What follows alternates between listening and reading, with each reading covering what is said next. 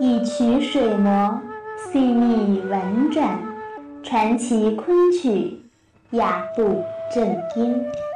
大家好，欢迎收听中国昆曲社电台的周六夜话节目，我是苏苏。在今天的节目中，苏苏要来与您聊一聊虎丘曲会。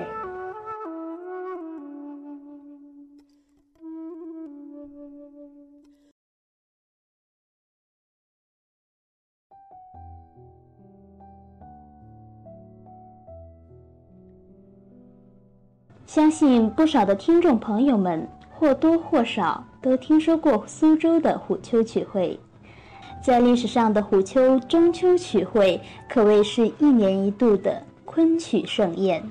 届时，文人雅士、曲词名家、专业艺人、百姓群众，都会自发地在中秋之夜聚齐虎丘，吟咏教义，竞技演唱。苏苏第一次知道虎丘曲会是初二那年，在余秋雨先生的《笛声何处》一书中读到了这个词。余秋雨在《不可思议的社会性痴迷》一章中，对虎丘曲会做出了极高的评价。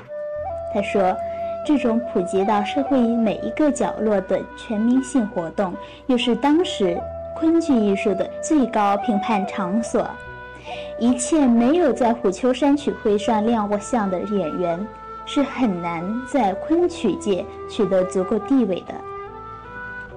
这样铺天盖地般的全民性痴迷，成了昆曲艺术生存的浓烈氛围，使人联想到古希腊大圆剧场中万众向悲剧演员声声欢呼的场面。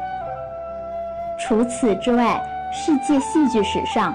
很难再找到虎丘山曲会这样规模宏大而又历史久远的剧艺活动了。中国戏曲史上更没有另一种戏曲唱腔范行具有过如此深广的社会渗透力。在苏州，人们习唱昆曲的风气开得最早，也最普遍。证明群众性唱曲活动蓬勃开展的生动事例，那就是每年八月办虎丘山千人石上歌唱大会的习俗了。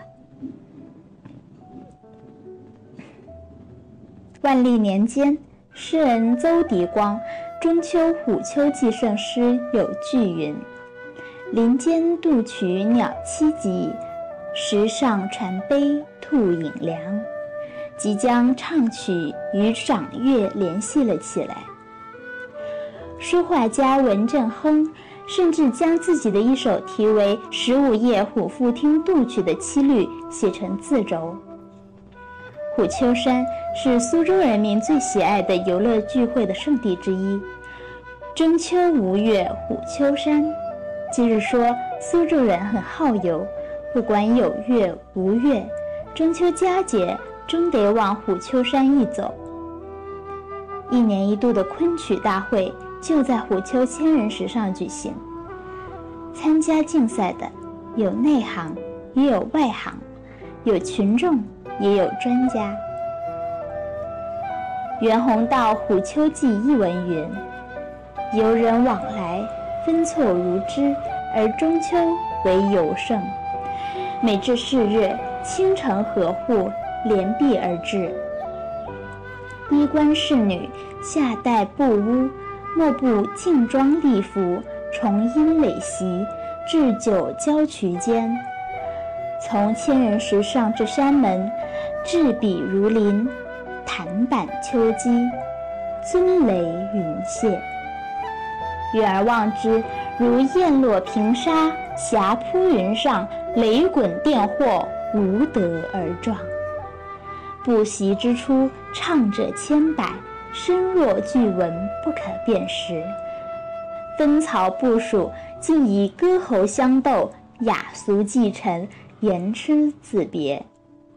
已而明月浮空，时光如练，一切瓦釜寂然停声。主而贺者，才三四辈。一箫，一寸管，一人。缓板而歌，如肉相发，轻声亮彻，听者销魂。比至夜深，月影横斜，杏枣凌乱，则箫板亦不复用。一夫登场，似作屏息，音若细发，响彻云际。每度一字，激进一刻。飞鸟为之徘徊，壮士听而下泪。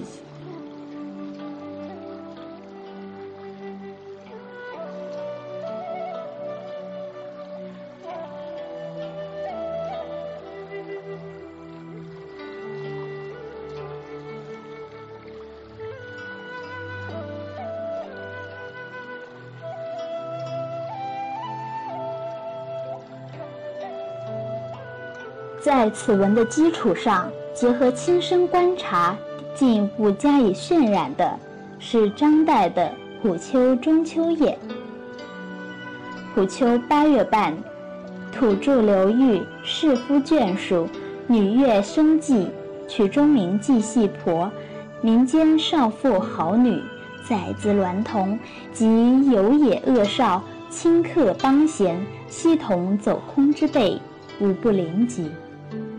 自深宫台、千人石、鹅见、剑池、深文定祠下，至事件时一二山门，皆铺毡席地坐，登高望之，如雁落平沙，霞铺江上。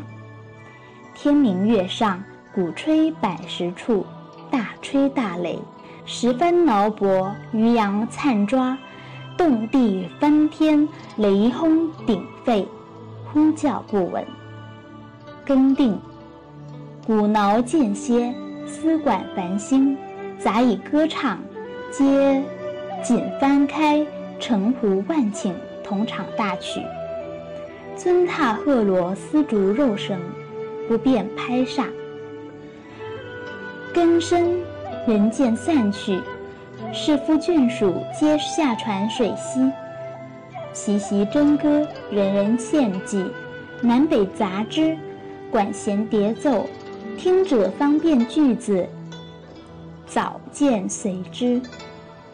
二鼓人静，西秉管弦，洞箫一缕，哀瑟轻绵，与肉相引。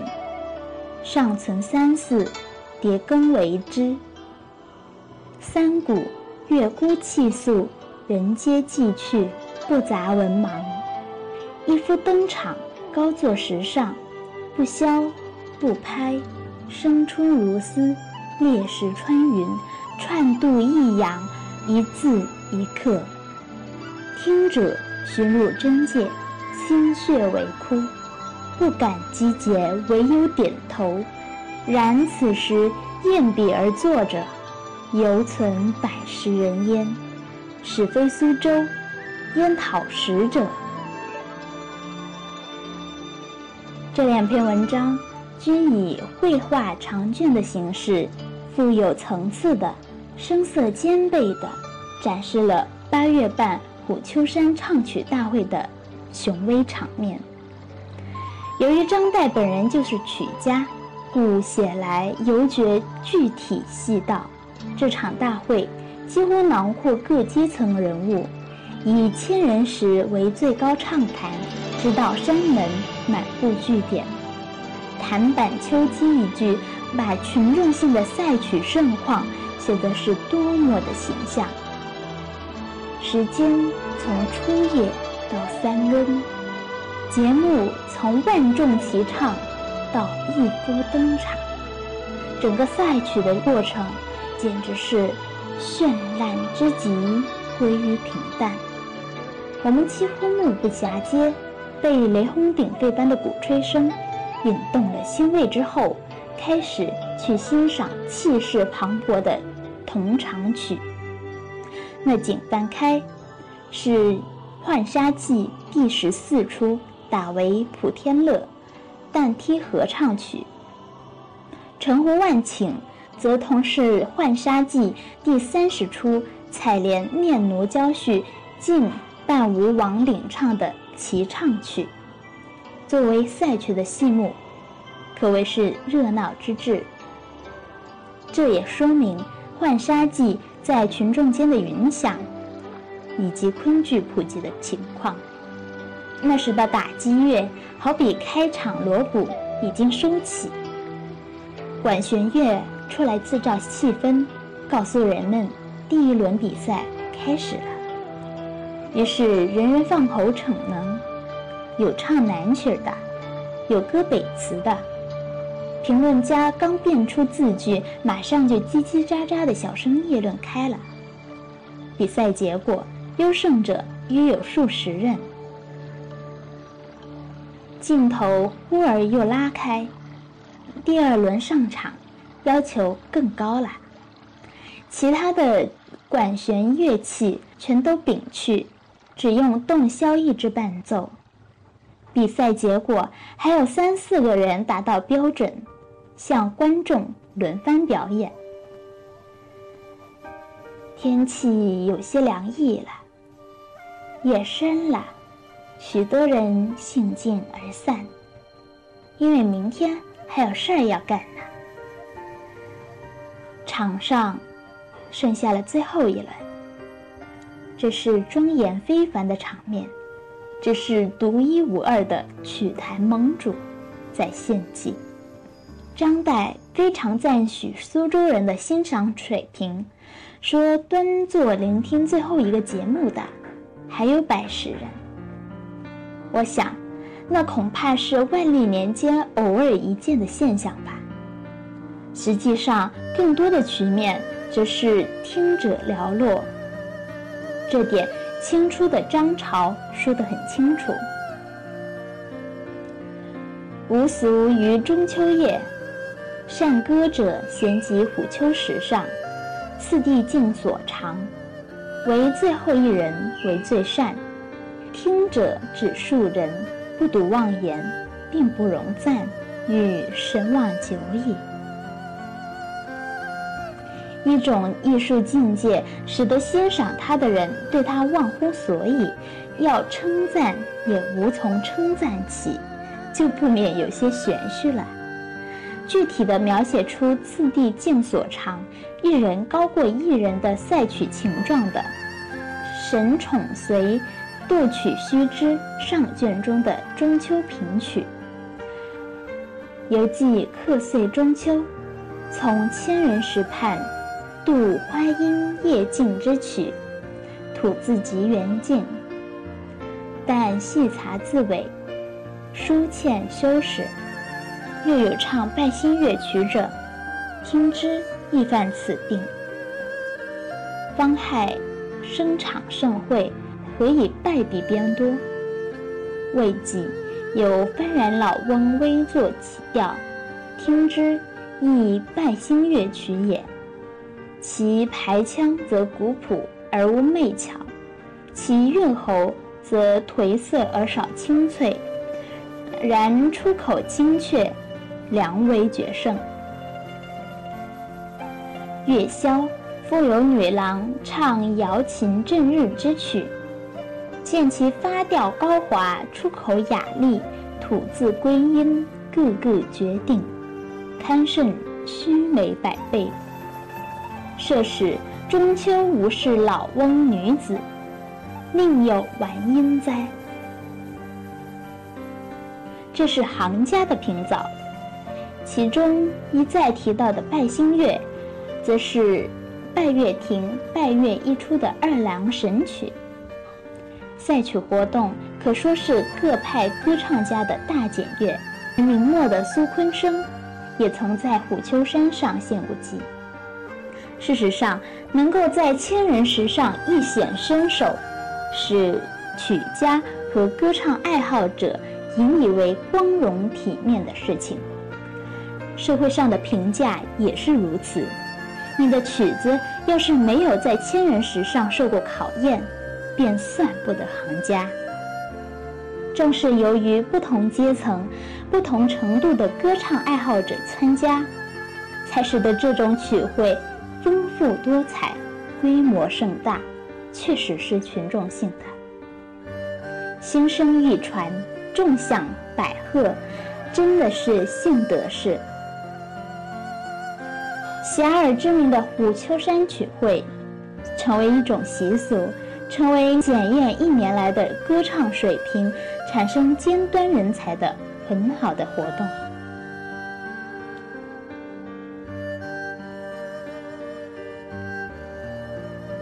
虎丘时尚唱曲大会，有人唱南曲，有人唱北曲，所谓南北杂之，管弦叠奏。张岱的文章说得很明白，有一个时期，一种弦索调极为风行，据说竟达到遍地南人习北音，千门万户弹弦索的程度。期间出现过一些杰出人物，有一位叫陆耀的，他是读书人出身，后来常当女教师，名气极大。这位北曲大家也参加过虎丘山的曲会。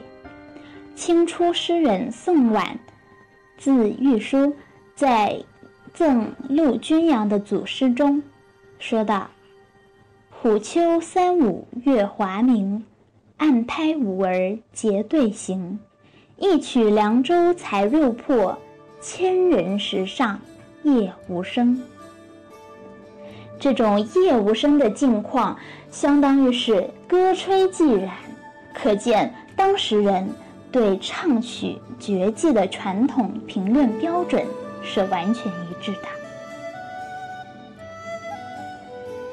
除了一年一度的赛曲之外，虎丘山千人石上，有时也演戏。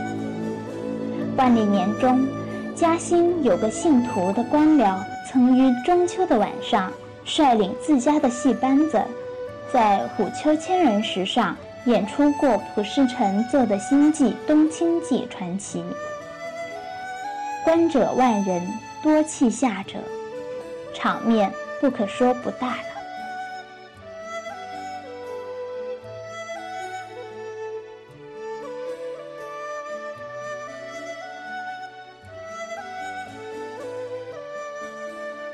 中秋夜虎丘曲会，一直到清代乾隆年间还未消歇，只是规模和活动内容已有所变化。自清乾隆以后，随着昆曲的衰微以及其他多种原因，虎丘曲会逐渐沉寂。二十世纪八十年代，有识之士、昆曲爱好者。曾自发尝试恢复虎丘曲会。进入新世纪以来，昆曲被联合国教科文组织列入首批人类口述和非物质遗产代表作。虎丘曲会也在2000年首次正式恢复。恢复虎丘曲会后，每一届都安排了丰富的观摩活动。以提高业余曲友演唱水平。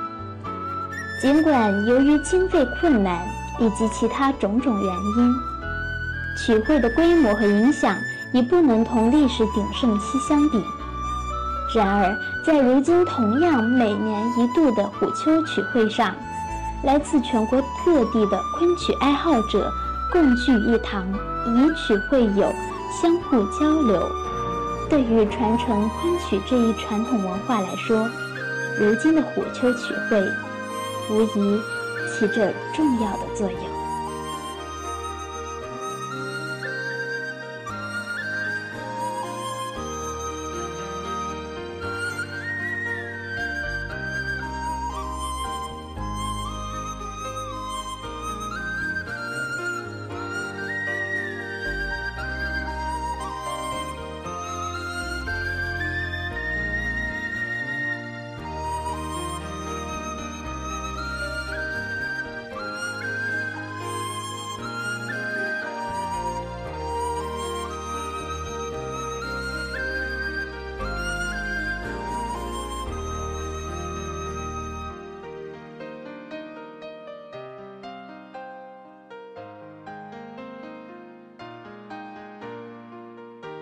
主播文案选自《昆曲演出史稿》，作者陆鄂庭。上海文艺出版社出版。更多精彩内容，请关注中国昆曲社微信公众账号，输入“昆曲社”的全拼，就可以订阅有声有色、赏心悦目的大雅昆曲微刊了。感谢您的聆听，我们下期再见。